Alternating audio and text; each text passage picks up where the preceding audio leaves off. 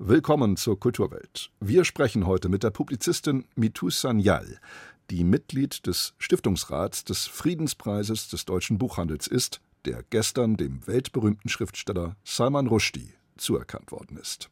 Außerdem reden wir an diesem Weltflüchtlingstag mit der österreichischen Migrationsforscherin und Autorin Judith Kohlenberger, die das Buch Das Fluchtparadox geschrieben hat. Und es geht um Christoph Hochhäuslers Film Bis ans Ende der Nacht. Kultur am Morgen auf Bayern 2. Heute mit Knut Kortzen. Aus Großbritannien kommt die Band Django Django und sie macht Musik, die man wohl am besten als Klangtapete für den Hintergrundsound in Bars und Lounges charakterisiert. Off Planet heißt ihr neues Album.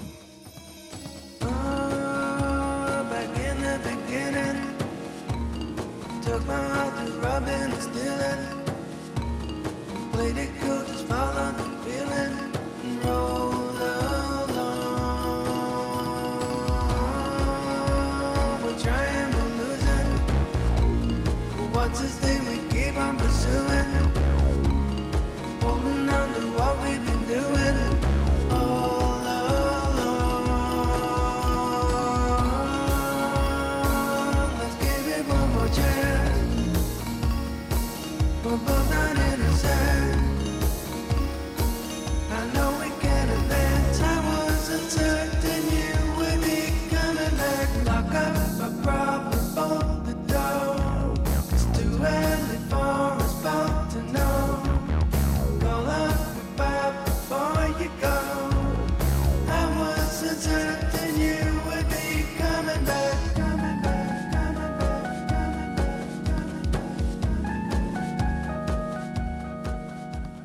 Planet mit Wishbone.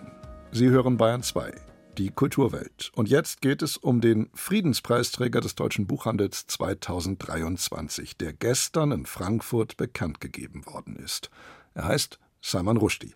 Es wird nicht das erste Mal sein, dass der indisch-britische Schriftsteller in diesem Herbst nach Frankfurt zur Preisverleihung aufbricht. Im Herbst 2015 war er schon einmal dort in Frankfurt auf der Eröffnungskonferenz der Buchmesse und damals sagte er, expression, speech, is fundamental to all human beings. We are language animals.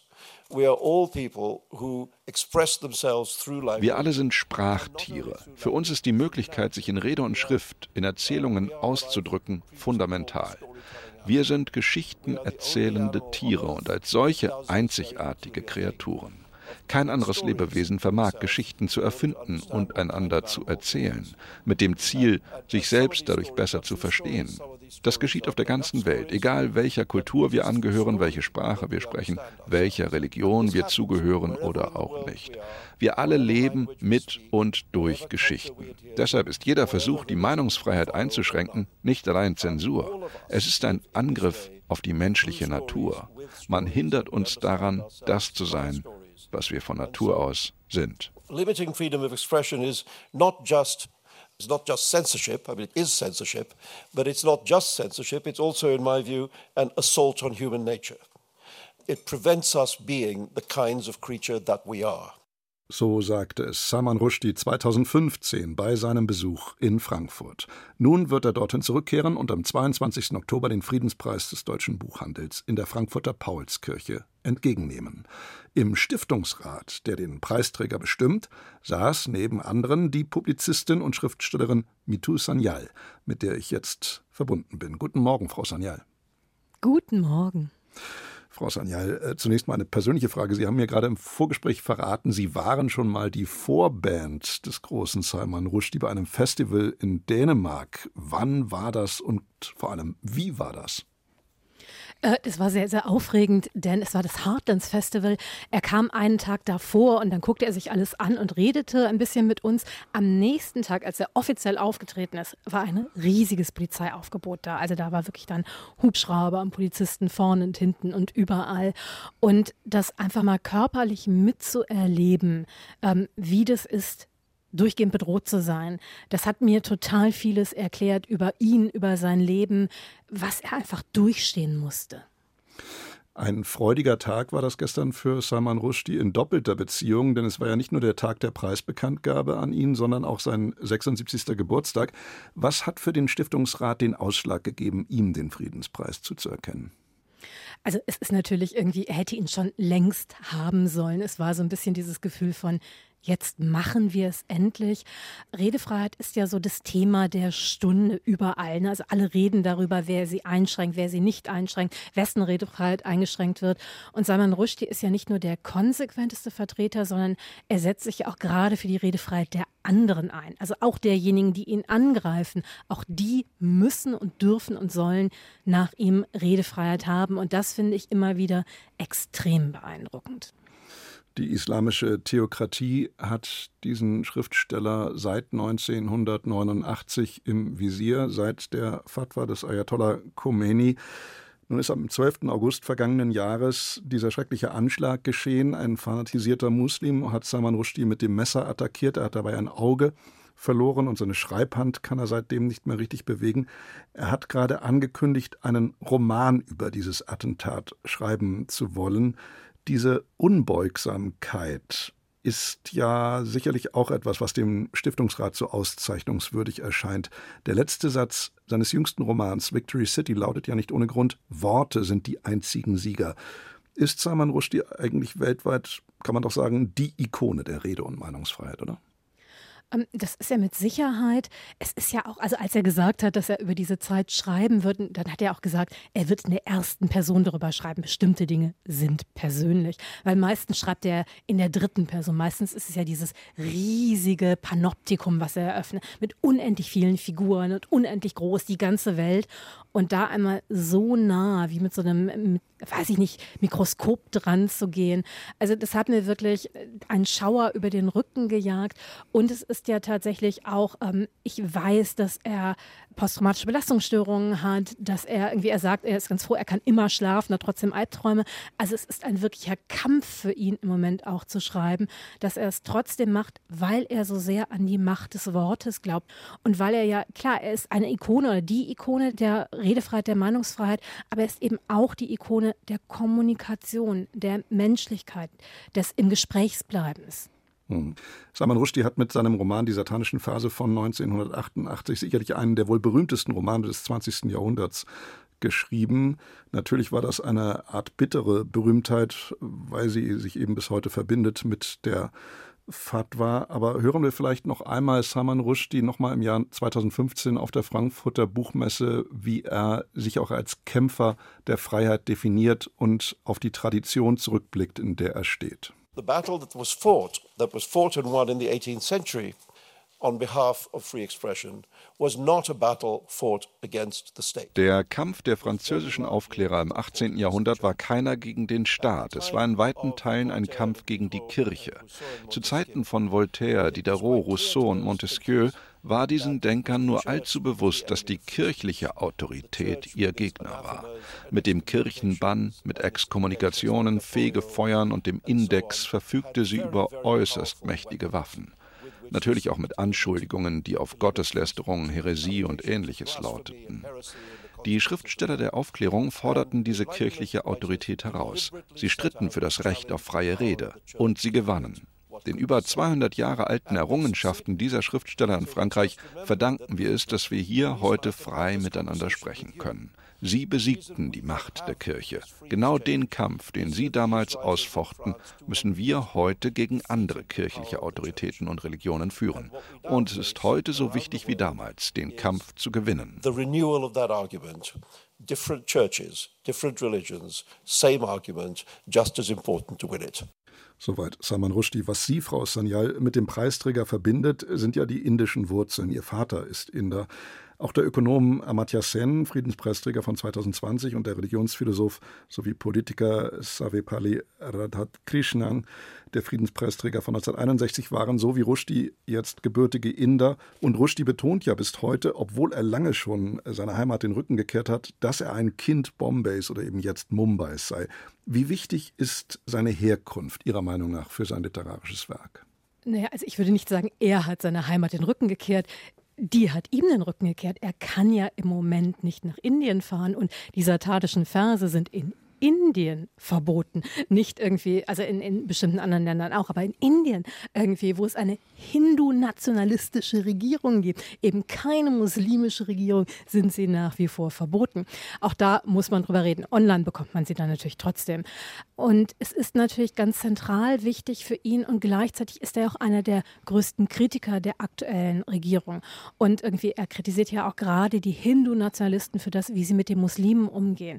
Also er guckt eben sehr genau auf Strukturen und er hat nicht sich sozusagen einen Feind ausgesucht, also ne, die muslimischen Fundamentalisten und die sind an allem schuld, sondern irgendwie er sagt, das ist etwas, was es überall gibt und wir müssen diese Strukturen bekämpfen. Es hat nichts mit einer bestimmten Religion zu tun. Ich frage Sie das auch ein wenig vor dem Hintergrund, dass Sie selbst den Roman Identity geschrieben haben, ein sehr unterhaltsamer Campusroman, in dem es um diverse identitätspolitische Verwerfungen geht. Salman Rushdie hat sich immer wieder gegen eine identitätspolitische Verengung des Diskurses ausgesprochen. Zum Beispiel auch 2017, als er beim Bundespräsidenten Frank-Walter Steinmeier in Schloss Bellevue zu Gast war und Folgendes sagte. What worries me in all of these cases is that what we're being asked to do in the world of identity politics ich mache mir Sorgen, dass die Leute mehr und mehr angehalten werden, ihre Definition von sich zu verengen. Ich bin Hindu, du bist Muslim, ich bin Engländer, du Europäer. Wenn Leute ihr Bild von sich selbst verengen, werden Konflikte wahrscheinlicher. Romane sagen uns stattdessen, die menschliche Identität ist groß, komplex, widersprüchlich und alles gleichzeitig. Leute, die Romane lesen, wissen das. Madame Bovary, Oscar Mazerat haben nicht nur eine Dimension. Mit der Lektüre von Literatur haben wir einen Sinn für die Vielfalt. Das ist eine Antwort, die Literatur anbieten kann. Gegen eine Politik, die versucht, uns in eine Position der Enge zu treiben. Frau Sonja, sehen Sie es ähnlich wie Salman Rushdie? Verengen identitätspolitische Debatten den Diskurs? Also ich sehe definitiv ähnlich wie Salman Rushdie das Narrative. Also wenn wir eine Geschichte eines Menschen erfahren, ist das ja viel, viel mehr als das Label, das da drauf gesteckt wird. Ähm, weil wir immer viele Identitäten vereinen und halt auch ja nicht nur Hybride sind und was ja so eins dieser großen Worte immer wieder in Bezug auf Salman Rushdies Literatur ist, sondern wir alle sind natürlicherweise viele, wir alle sind alle. In meinem nächsten Roman, den ich gerade schreibe, zitiere ich Salman Rushdie explizit. Also es gibt auch ein Mitternachtskind in dem nächsten Roman. Das ist ja sein erster großer Roman gewesen, wo diese Kinder, die alle in der Mitternachtsstunde, als Indien unabhängig wurde, geboren wurden, die Hauptfiguren sind und miteinander durch eine Nase kommunizieren. Ganz wichtige Nase in dem Roman. Also das teilen wir zutiefst. Ich glaube, die Definition irgendwie, die Identitätspolitik ist schuld. Identitätspolitik ist ja auch ein politischer Kampfbegriff sozusagen, um mit dem Finger auf Leute zeigen zu können, die häufig gegen Rassismus kämpfen oder oder. Wogegen sich äh, Rushdie auch ausspricht, ist diese Überempfindlichkeit mancher Bücher gegenüber, die aus Vorsicht, um nur ja keine Gefühle zu verletzen, mit Triggerwarnungen arbeitet und diese Bücher eben entsprechend mit Triggerwarnungen versieht. Dazu hat er sich mal folgendermaßen geäußert. In American universities, the rise of ideas such as an amerikanischen Universitäten kleben heute auf Büchern in der Bibliothek mitunter Warnhinweise, die lauten Vorsicht, dieses Buch könnte provozierende Ideen beinhalten. Vermeiden Sie die Lektüre, wenn diese Ideen Sie verletzen oder sonst etwas in Ihnen auslösen könnten. Solche besorgniserregenden Entwicklungen zeigen, dass nicht allein Gewalt und Terrorismus die Rede- und Gedankenfreiheit bedrohen. Also Was sagen Sie zu diesem Bedrohungsszenario, das Salman Rushdie da malt? Also man muss ja nicht alles, was in Amerika gemacht wird, nachmachen. Und ich glaube, da sind wir weit, weit, weit von entfernt in Deutschland. Gleichzeitig bin ich immer sehr stolz gewesen, dass Deutschland ein Land ist, wo Adolf Hitlers Mein Kampf auf der roten Liste stand. Also, dass wir natürlich in jedem Land handeln wir aus, was ist sagbar, was ist auch irgendwie nicht mehr sagbar. Und ähm, da ist Salman Rushdie sehr radikal alles muss sagbar sein, nichts darf verboten sein. Und ich bin so dankbar, dass es diese Stimme in der Welt gibt. Ob das die letztendliche Antwort ist, weiß ich nicht, aber tendenziell bin ich auf seiner Seite. Also tendenziell würde ich auch sagen, ja, wir müssen dann nur irgendwie die Möglichkeit machen, auch aufzufangen, welche Folgen das hat, was gesagt wird. Die Schriftstellerin Mito Sanyal gehört dem Stiftungsrat des Friedenspreises des deutschen Buchhandels an, der diesen Friedenspreis gestern dem indisch-britischen Schriftsteller Salman Rushdie zugesprochen hat. Frau Sanyal, haben Sie vielen herzlichen Dank für das Gespräch. Ich bedanke mich bei Ihnen.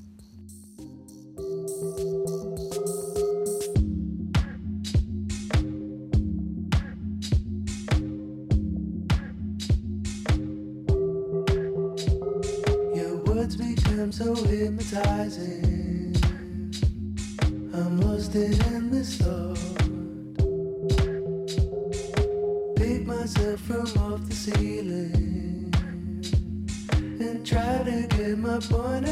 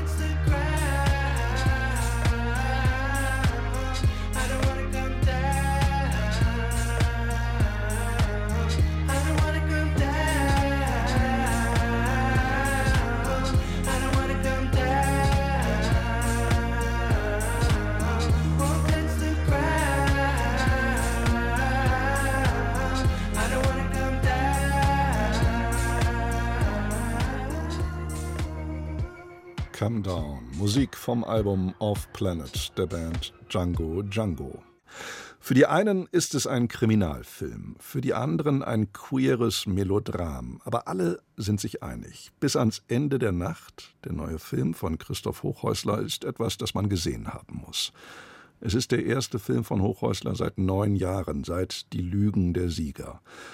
So lange brauchte es, bis eine Finanzierung zustande kam. Dann wurde der neue Film in den Wettbewerb der Berlinale eingeladen und die junge österreichische Schauspielerin, Performerin und Transaktivistin Thea Ehre gewann für ihre Rolle darin einen silbernen Bären als beste Nebendarstellerin. Diese Woche läuft bis ans Ende der Nacht in den deutschen Kinos an. Unbedingt sehenswert, meint unser Filmkritiker Moritz Hohlfelder. Bitte mach mal die Tür auf. Ich hab niemanden. Ich hab nur dich. Und weil ich nur dich hab, das macht mir Angst. Ich hab dich so lieb. Ist es so? Wollen da zwei zusammenkommen und können es nicht? Christoph Hochhäusler und sein grandioser Kameramann Reinhold Vorschneider haben für diese Szene des Verlangens und der wohl gleichzeitigen Unmöglichkeit einer Beziehung ein großartiges Bild gefunden.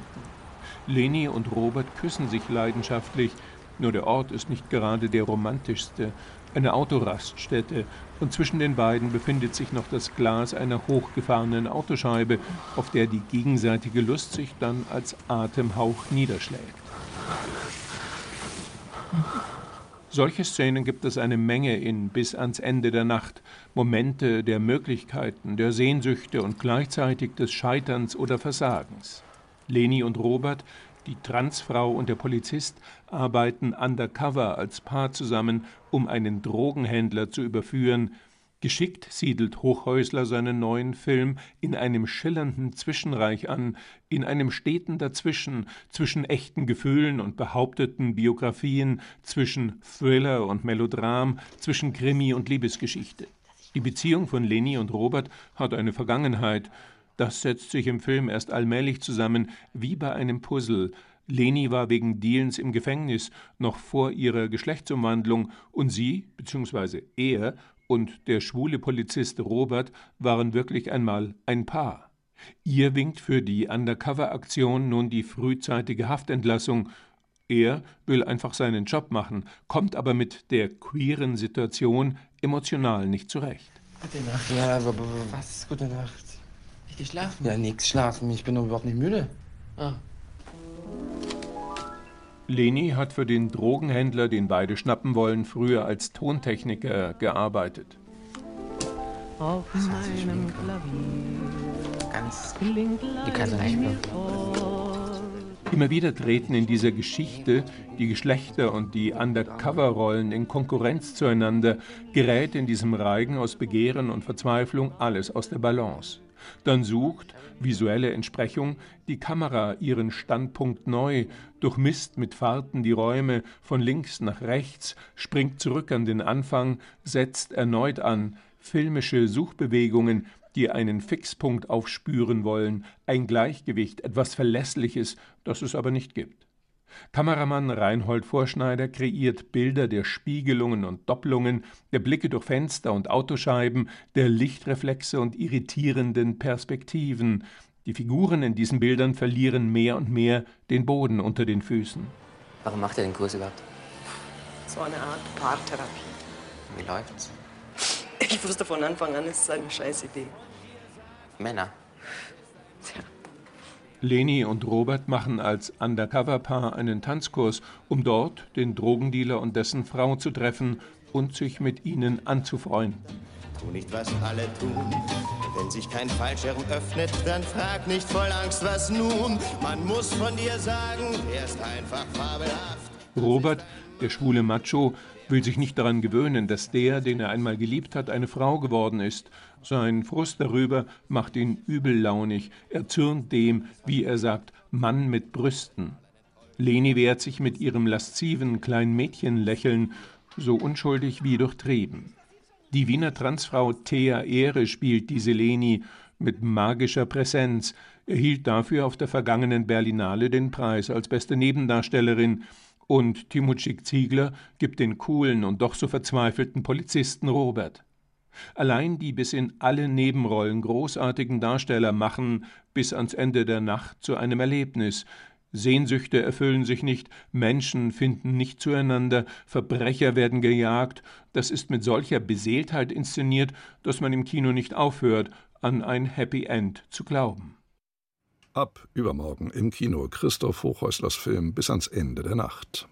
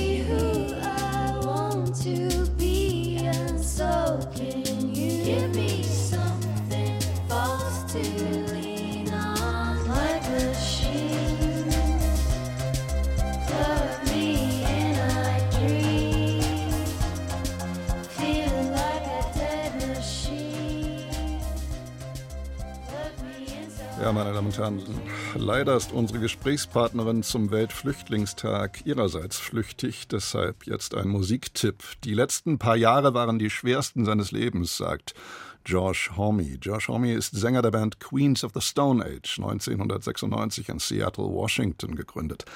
Queens of the Stone Age gelten als Miterfinder des Stoner Rock. In Times New Roman heißt das neue Album dieser Band. Es ist das erste seit 2017 und Matthias Scherer hat es gehört.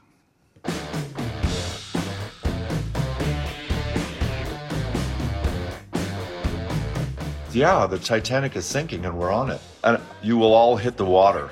That's why I say, I'm in the band. Hit it, boys. Die Band, die dem Tod ins Auge blickt. So in etwa sehe er die aktuelle Rolle von Queens of the Stone Age, sagt Sänger Josh Homme in einem Interview zum neuen Album.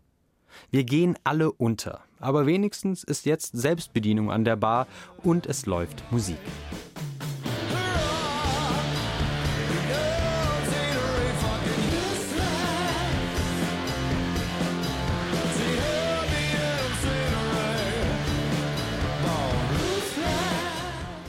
Diese Musik ist so dringlich, lärmig und mitreißend wie nur wenige Rockalben, die 2023 erschienen sind. In der Vergangenheit hatte sich Josh Homme oft aufgeführt, als wäre er unantastbar. Schwulenfeindliche Bühnenansagen, betrunkenes Gerede, kaputte Champagnerflaschen. Wenn sich Fans einer bestimmten Altersgruppe nach Rockstars alter Schule sehen, könnten sie Josh Homme meinen. Nun berichtete eben dieser Josh Homme in einem Interview mit der Zeitschrift Revolver von einer erfolgreich überstandenen Krebsoperation und singt in Carnavoyeur Minuten, Sekunden, so wenig Zeit.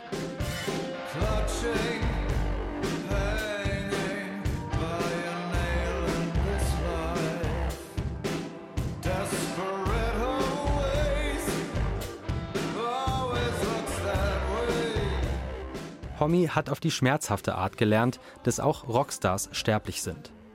Diesen Schmerz hat er in beeindruckende Songs kanalisiert, die mal rasant, mal schleppend, mal vertrackt, mal atmosphärisch klingen. Die britische Musikzeitschrift NME verglich das neue Queens of the Stone Age Album mit ihren düstersten und verzwicktesten Songs.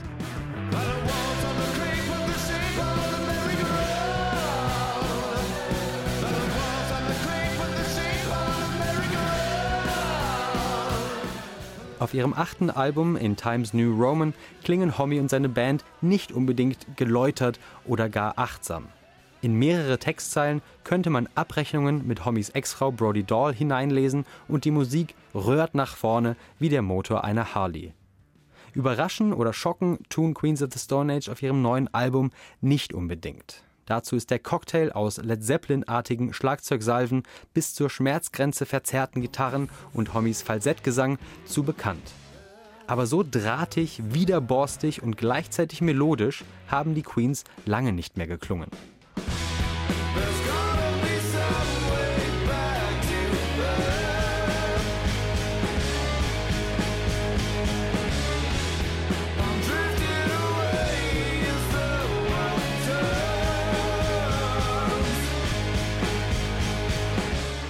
David Bowie, Thin Lizzy, Dinosaur Jr.